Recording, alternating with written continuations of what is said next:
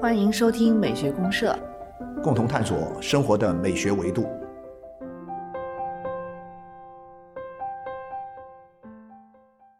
亲爱的听众朋友，大家好，我是生活美学观察家小明老师。我是可可老师，欢迎大家。啊，欢迎各位社员。嗯，柯老师，你看啊，马上就五二零了。哎呦，好像这个五二零是这些数字当中比较浪漫，对，但是又略有一点暧昧的一个数字。对，是五二零，网络情人节。网络情人节，对对对对对，没错没错。在这一天适合表白的哈。适合表白，适合这个把你很多这个平时压在心里的话，都适合在这一天里面说出来。啊，然后我我呃不经意还发现，这个五二零除了是这个情人网络情人节以外，它其实还有一种在网络上还有一种说法，它是一个叫做陌生人节，您有没有听过？哦，我这倒头一回听说，是吧？就陌陌生人这种社交、陌生人交往的一个节。那其实我倒觉得说这个这个可能是更正宗的一个意味吧，因为我理解这个五二零呢，可能是我们很多。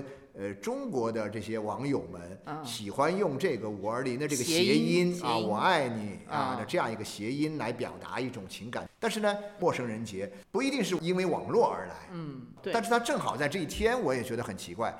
这个说法呢，有有过人专门去去追溯啊，去考考证啊，那发现好像这个源头都不是太特别清晰。对，但是呢，就有各种说法，比如说这一天你如果认识了十个陌生人啊，你如果在这一天里面。啊，你能够放松下来，跟十个以上的陌生人交流，那么你有可能这一年都会好运啊，都会怎么样？好运连连，对对对，也很有意思哈。有一些说法，但是在这里面就有一个有一个有趣的问题哈，就是说，呃，如果你在这个互联网上跟十个陌生人聊天，我觉得这分分钟的事儿，对，并不难啊。但是你要是在现实生活里面，你跟十个陌生人聊天。当然，我们放宽标准哈，只要是不认识的人，只要是能够说上一两句话的，你说你到柜台上去买东西，你跟这个服务员也能聊几句，售货员，嗯，售货员也能聊几句，都算的话呢，就算这样，你要跟十个陌生人聊天，也未必是一件容易的事。对，这一天之内嘛，你你这一天得很难很难，得得得挺忙活。对对对，没错。对，所以我觉得，呃，我们要不快到这个五二零这个日子了，我们来聊聊关于这种。对陌生人之间的交往，哎，我觉得可以，可以。对，包括像现在我们这种网络交往环境下面，其实陌生人交往这个话题挺有意思。就是我，如果聊陌生人社交的话，我们这个古典音乐方面，古典音乐所折射出来的社交场景当中，哈，就是有一种无场。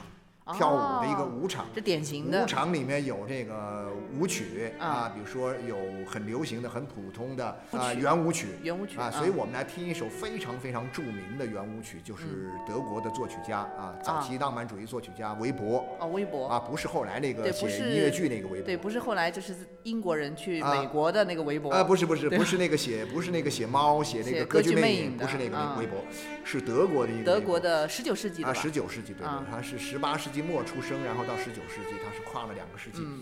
他有一首最著名的曲子是叫什么？叫邀舞，就是邀请你来跳的邀啊，邀请。对，就是他有钢琴版，有这个这个叫什么？这个管弦乐的管弦乐啊，我们可以来听一下管弦乐的版本，这个氛围比较好一点点啊。那我们来听一下这个呃这个邀舞的前面这一部分啊，开头啊，从一个引子进入到。嗯，啊，进入到一个跳舞的状态，怎么先开始试探性的去邀请，然后呢，对方答应了之后，然后你们俩一起翩翩起舞，啊，这样一个场景。我们先从影子进入。对对对。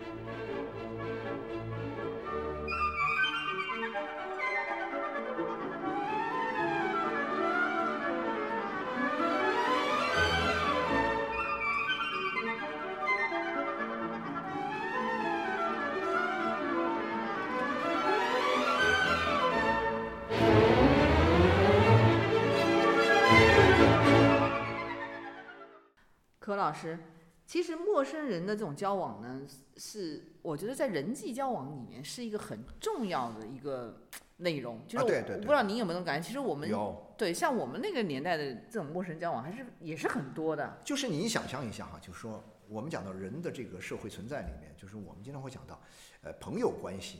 是一个很重要的关系啊，朋友、亲人非常非常重要的。我们有亲人、亲亲属关系，我们有什么呢？我们有这个工作关系，啊，一个单位里的同事。嗯，但是我们还得要有很多的朋友啊。嗯，啊，你不可能说我只有亲属，或者说我不可能只有单位同事。嗯，那你的这个生活就太寡淡了，或者说你的这样一种社会关系就太过于简单。嗯，你必须要有很多的朋友，这些朋友呢，很多从陌生人开始，很都是从陌生人开始的。原来。不认识，然后因为各种各样的机缘，你们就认识了，然后你们后来交往下去就成了好的朋友了。嗯，由陌生人变成朋友，很多是一个自然的一个过程，很自然。但有些是你要刻意去做的，嗯，比如说我要认识一些人啊啊，我我我觉得我现在生活很单调，或者说因为我觉得我要有一些打通这个社会的人脉啊，我要有建立一个很广泛的、很这个多样的一个社会人脉关系。但是，一旦要刻意去做的时候，就会遇到很多的问题，很多人就。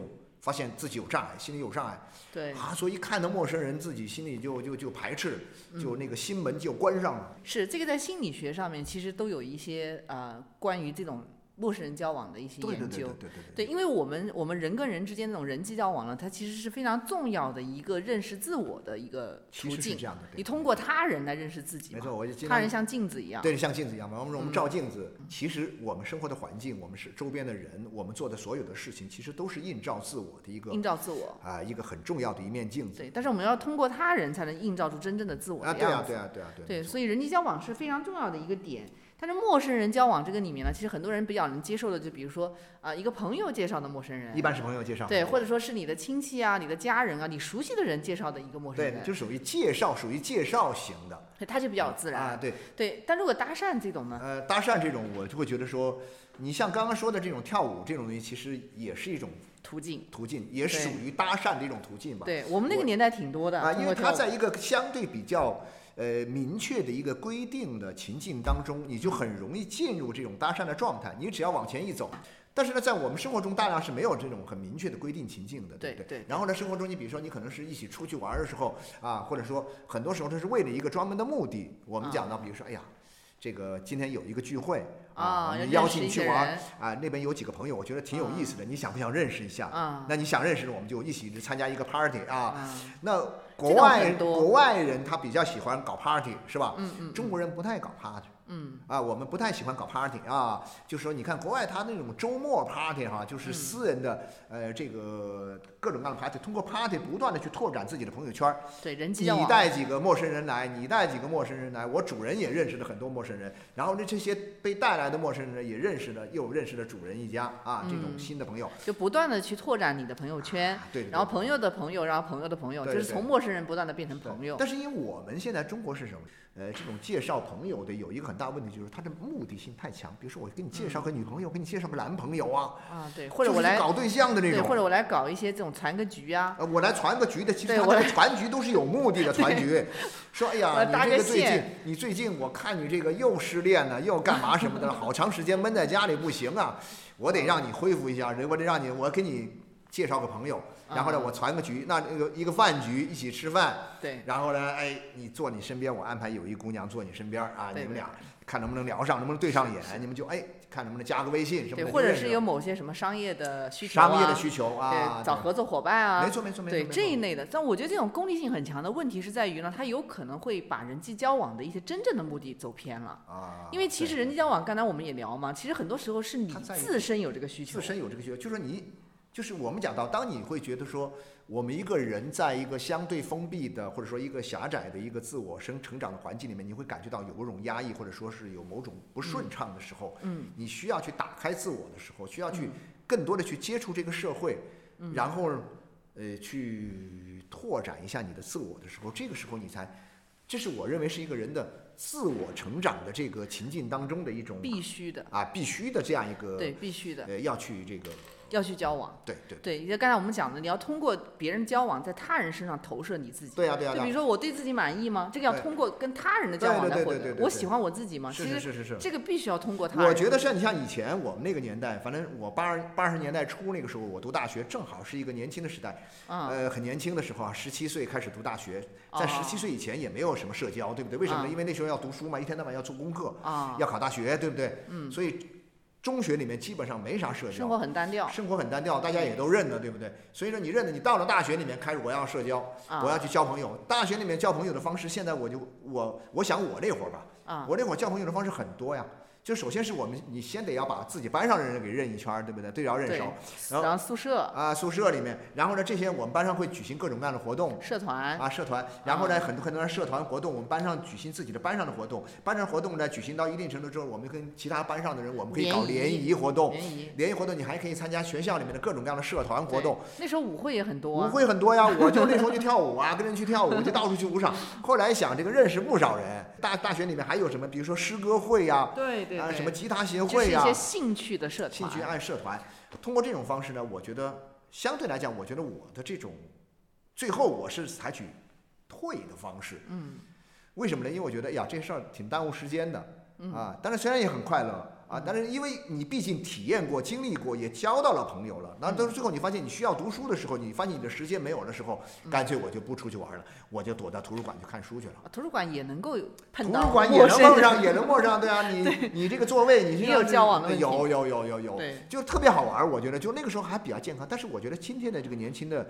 呃大学生们的话，我们现在很多的学生，我觉得他们的这个社交活动啊就很单调、很乏味，没错，这个因为今天的这个社会情境已经变化了，变化了哈。就是网络社交了。网络社交就是一方面是什么呢？一方面是他的现实生活中的这样一种功课呀，呃，太突出啊，太依然很繁重。压力很大。然后比如说他一进去就要考虑将来我要去考就业研啊、呀就业呀考等等这个，我要我要排名多少啊？嗯我要拿这个起点要好啊，诸如此类，要考虑太多这个问题，就使得他没有很多的精力投入到实际的社交当中去。比如说我听说有些学生社团嗯，招不到人，或者招到了人之后，他招是招到人了，但是招到人之后，他根本就没有时间举行活动，嗯嗯，啊，他没有活动，然后呢，就就就就名存实亡。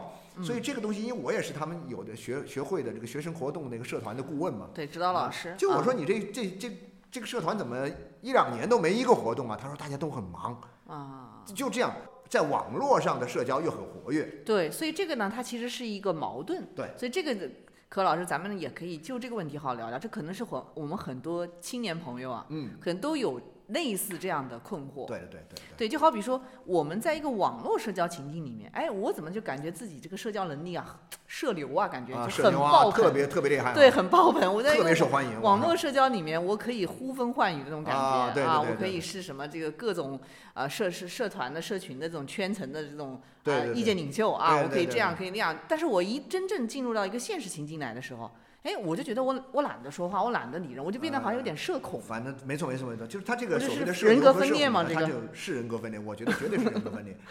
就说这蛮多年轻人是这样。网络，我觉得我们很多的这个年轻人的一个真正的问题，可能是这样一个问题，就是说他们嗯呃用网络的社交去代替了现实实际的呃线下的这个人群中的这个，但实际这两个应该是很不一样的吧？两个差别特别大。我对，我也是个人这种。感觉。对，我觉得网络，我对网络社交的这种感觉，就是说网络呢，它应该是一个辅助性的东西。嗯我我我我对网络的这个理解，就是说我们在网络里面可以很很享受。如果你越往网络里面扎进去，扎得越深，你就回越回不到现实当中，就离现实越疏远就离现实越疏远，啊，它相当于网络越热闹，现实可能呃，越越寂寞对越孤独啊，越孤独越寂寞，就疏离了。但是你知道吗？就是但是你人身体这个身体以及身心都在现实生活里啊。对，你都在现实生活里，你你一关掉电脑，你一下线之后，你会觉得哇天哪，我活在这个世界就觉得空虚。特别空虚，特别没有安全感，所以呢，嗯你会希望一直长期一直这个待在网上。啊，网上社交，我个人觉得什么？网上社交其实是相当容易的一件事儿，哦，就是你很容易在网上获得您刚说的，就成为一个社牛。啊。啊，就是那种你的那种话术很多，然后呢，这个你的这个形象很很八面玲珑。啊，对对对，啊，然后呢，你的这种能力好像又无所不能，对对对，就你啊，你这什么事儿都都都都都完全都很都能应付，八面玲珑，八面玲珑，他个个都很了不起，你都是跟很多的高手过招，嗯。你别人可能也觉得你是个很厉害的高手，大家大家都很乐意在一起，然后，那你说我们约个时间到线下去吃个饭什么的，大家就迟疑了，对，然后真的见面了也都无话可说，也就变成什么呢？默默的拿着手机，啊，默默拿着手机，然后呢，这个呃叫什么？就就以前不是最早的时候，网络社交的一个一个结果是什么？就是大量的这个所谓的这个叫什么啊见光死嘛。哦，对，不能见啊。那，时候网上 大家网上聊得很开心，大家互相想象出对方是个什么美好的样子，然后又觉得一个好的朋友，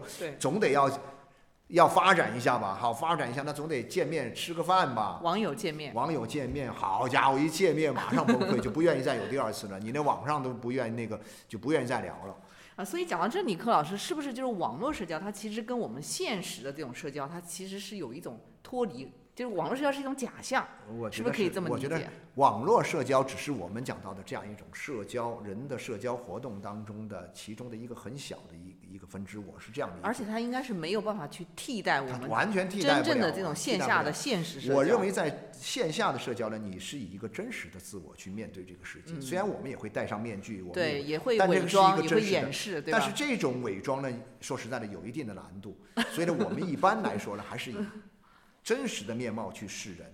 啊，然后你这个 OK 就 OK，不 OK 就不 OK，不啊 OK 我们再重新开始，我们另外找人再重新开始，对不对？嗯所以这里面的一个问题在哪里呢？就是说网络上你太容易嗯得手了，或者说我们讲的就是得手吧，就是说你这个社交关系太容易建立起来，但是呢，它建立起来社交关系呢又非常的这个呃单薄，你的社交形象很单薄，很单一，很单薄说，它不够真实。不够真实。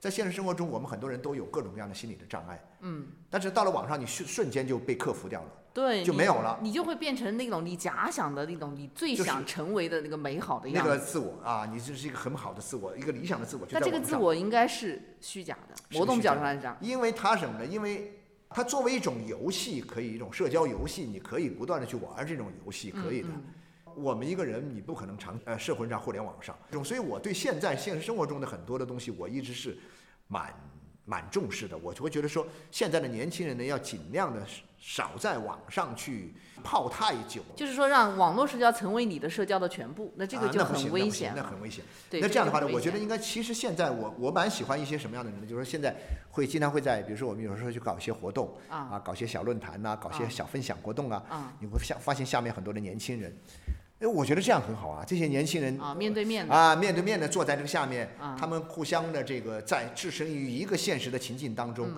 我们互相留个微信，我们互相我已经看，聊聊，我都已经看到了真人了。对，啊，我然后呢，至于那怎么样，我们哎，我们一起喝咖啡啊，或者说我们一起去聊个天儿，我们一起加个微信，然后我们就成了朋友了。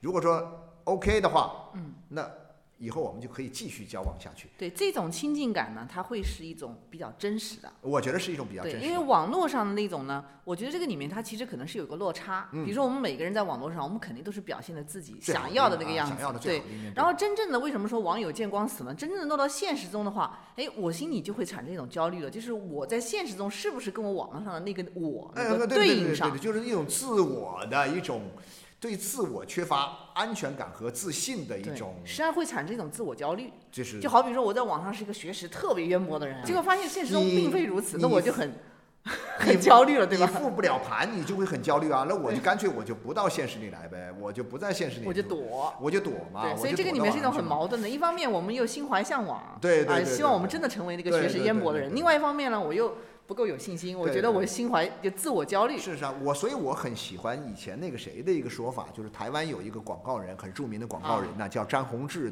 他年轻的时候呢，他觉得自己可能有点自闭倾向。嗯，当然他那个时代没有网络啊但是他那时候怎么办呢？他怎么去克服自己的自闭倾向呢？他觉得自己必须勇敢面对，啊，去认识陌生人，对吧？就是他给自己每天定一个指 标。好像我有印象啊，，他给自己定一个指标，我每天要认识三个还是五个陌生人，跟三个、五个陌生人来交朋友。要逐步增加吗？是这样的逐步增加。他比如啊说，我这一个月里面，我好了，我以一个月为限，啊，然后呢，一个月如果还没有这种状态，还没有改变，我再延一个月。嗯，他说他不到一个月，自己心里一下就敞亮了，对对，感觉啊就回来了。嗯嗯。啊，我觉得这个很有意思。所以说，我觉得就是我们今天真的，你要是让自己的社交真是有有质量，嗯啊有内容，嗯，然后呢，真正的是对你的这种自我的建构是有作用、有价值。我觉得还是应该在现实生活当中。去像詹老师一样，詹宏志老师一样去去面对，每个礼拜六、礼拜天，在很多的大城市里面都有很多的什么呢？这样一种分享会的现场啊，啊，对吧？你可以去那呀，小沙龙、小讲座特别多，是吧？然后还有什么呢？还有就是说，那个你没事，你去星巴克咖啡馆，你们拿个电脑，你到星巴克咖啡馆里面装模作样，装模作样的就坐着，等一个邂逅。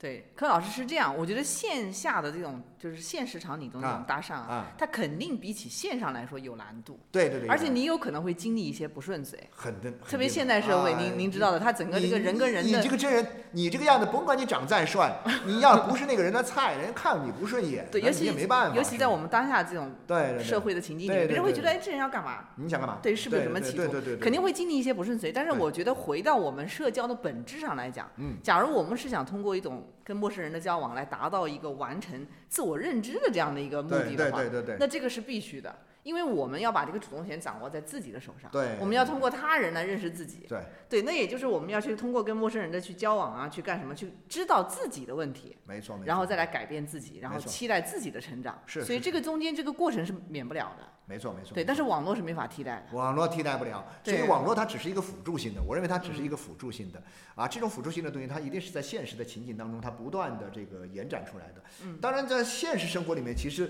真正的就是这种，我们可以发现呢，就是很多的社交达人，嗯。啊，他在网上是社交达人，社牛吗？呃，对，可以称之为社牛一样的人，但是他在现实生活中呢，他完全是像我们刚刚聊到的，他就变成了一个有社恐倾向，对他反而他迈不出这一步，嗯，他不知道该怎么做，哎呀，他或者说他到了这个情景里面，他一下就会紧张，因为他想象一下没有办法像在网络上那么容易去获得人的好感，啊，去引发别人的关注。对，然后呢，去延展自己的这个关系。对，这个里面有个很有意思的现象，就是他在网络上越是如鱼得水的人。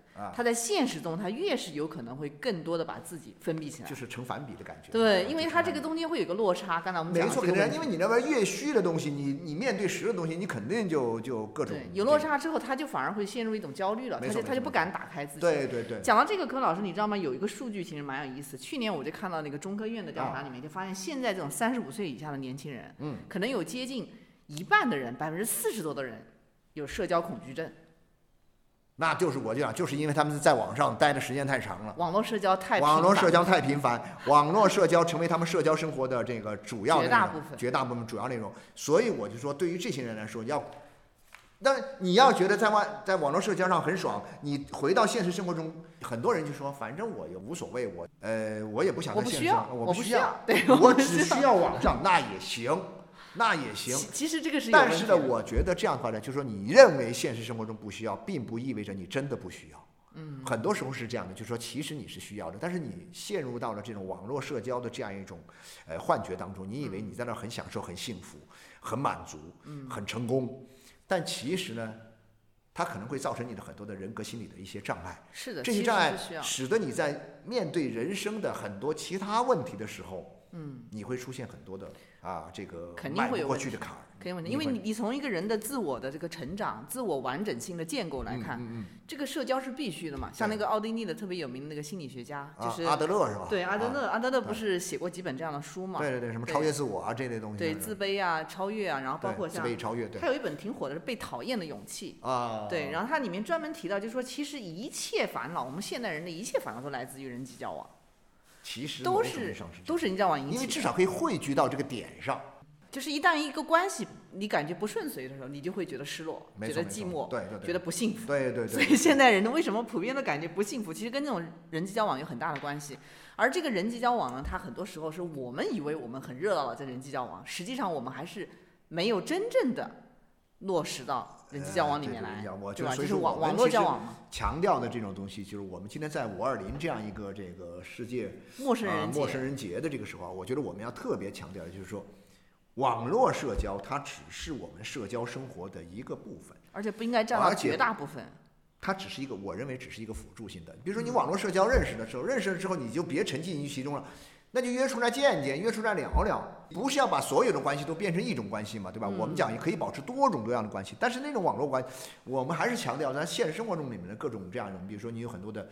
呃，这个一起打游戏的朋友啊，一起学习的朋友啊，一起旅行的朋友啊，啊，一起这个做事儿的时候大家会互相帮助的一些朋友啊，对，就有各种各样的朋友嘛。就是我们经常讲到一个人的朋友，大大概除了你的家庭和你的这个呃你的这种同事哈，嗯啊之外，你看多少朋友呢？你总得有那么十几二十个吧？嗯，你有得那么十几二十个，你可能做这个事儿的时候，你就这帮朋友在一块儿，那个时候那那帮朋友在一块儿，你大家，你平时有的有的没有办法见面的，嗯，我们在网上。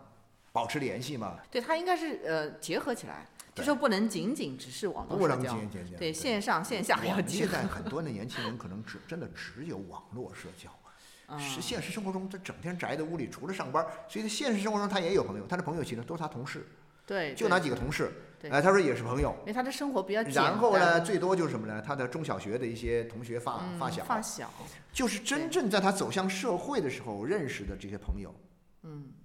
建立的这样一种交往关系啊，特别少。对，这个里面其实也有一个更深刻的问题哈，就包括我们聊到像现在这种为什么社恐这么多，嗯，它其实是有一种什么呢？就是现在的很多的我们把一些自己的问题的源头，其实我们是归于他人的。那，对对对对。他会有一种逃避感。是是是有。对，所以你在网络社交的时候，你这个问题你就不用自己去面对嘛。对，但是你在线下的时候，你有时候是不得不要自己去面对这个问题。没错，没错。对，到现在我们很多时候会觉得这个问题为什么这么让我啊不幸福、不爽或者不开心呢？那是因为他人的问题。嗯嗯嗯，对，对吧？就是他就我没找对人，这个人不对，这个人不对，所以我得换一个人 换一个人就好了。但是我觉得还是交朋友呢，一般还是咱们节目刚开始是说的这种啊，就是介绍，然后呢，但是介绍它是通过什么样的东西？它必须有一个社交的情境，情境。这个情境呢，在西方就是最常见的，就是一种一个就是一个 party 啊，就是一个私人的 party，私人 party 特别多。家庭聚会。家庭聚会呀，朋友的生日聚会呀，各种各样的聚会。婚礼现场。婚礼的现场，就是各种各样的，就是我觉得这是线下最迷人的是什么呢？就是说它有各种各样的现场。那好了，你的朋友，嗯，朋友带朋友，朋友带朋友，那么这样的话呢，你就你的。社交圈就会这样拓展，打开。当然到什么样的程度，呃，我觉得很多时候就看你自己的感觉啊，就是说你觉得哎呀太分心了，哎，弄得我忙不过来了，我很多正事儿都干不了了，整天这个 party 也参加，那个活动也也出席，我忙不过来。这也有个度，你就有你就会有一个度，你觉得哎呀太烦了，我我就我就退回到这个自己的小小生活里面来。你有没有打开，跟你最后退回来这个东西是两回事儿，我觉得。那个状态像刚刚说的那个，像张宏志老师那种状态，就是说他打开了，他把自己，他通过教朋友把自己打开了，嗯嗯，能跟世界建立了一个非常广泛的联系。他后来能够找到自己的事业呀，在在广告界啊出人头地哈，很厉害。然后这其实都是有赖于他年轻时候，他走出了一个封闭的自我，通过交朋友。没错，这个里面的核心命题就是你是否愿意为了自己而改变。啊，对对对，就是这个意思，就是而不是勇敢的去改变，对，而不是去说就是我我是期待他人改变，这个人不行，换一个再换一个，那那不行。但你要如果是打开自我的意思，就是你期望期待自己的改变，对对，其实最终是自己改变，对你就会去接触陌生人，从陌生人身上去投射自己。然后感受到自己的问题。莎莎其实很很这个挺有意思的，很有魅力。要有勇气。交朋友是一种很好玩的一件事情，真的是啊。当然我们到了我们这年纪，基本上不用交朋友了哈。就是 我还是挺喜欢搭讪的。你搭讪是吧？对。但是但是我觉得年轻人，年轻人跟这个世界的关系，朋友就是他的世界呀。是啊。但是如果你的朋友都在网上。那你的世界岂不是是一个是一个海市蜃楼？这还没说，你说太对了。你你的你的世界就是一个海市蜃楼，是很美好，都不能都不能在现实生活当中有有一种真实的一种真实感的一个世界，那就不行了。是的，你最终还是会陷陷入到一种困惑里面，一种困局，一种焦虑里面。对对对，因为没有办法。我们今天在这个五二零这个节日里面哈，这个世界陌生人节，对，我们聊了聊这个关于社交的这个话题啊，就陌生人的社交的话题，我觉得。呃，我们希望我们的年轻的朋友哈，呃，交到越越来越多的朋友，在现实生活中交到越来越多的朋友，对，啊，让自己的人生呢过得越加的这个充实完满。是是，成不成功再说啊。对，我们期待很充实、很完满。期待这种主动的去改变自己的，去跟陌生人搭讪的行为啊，对，是真正的线下的这种对对对对对对对，没错没错。嗯，好，那我们最后再听一下这个幺五幺五的后半部分啊。好，OK，好，谢谢大家。嗯。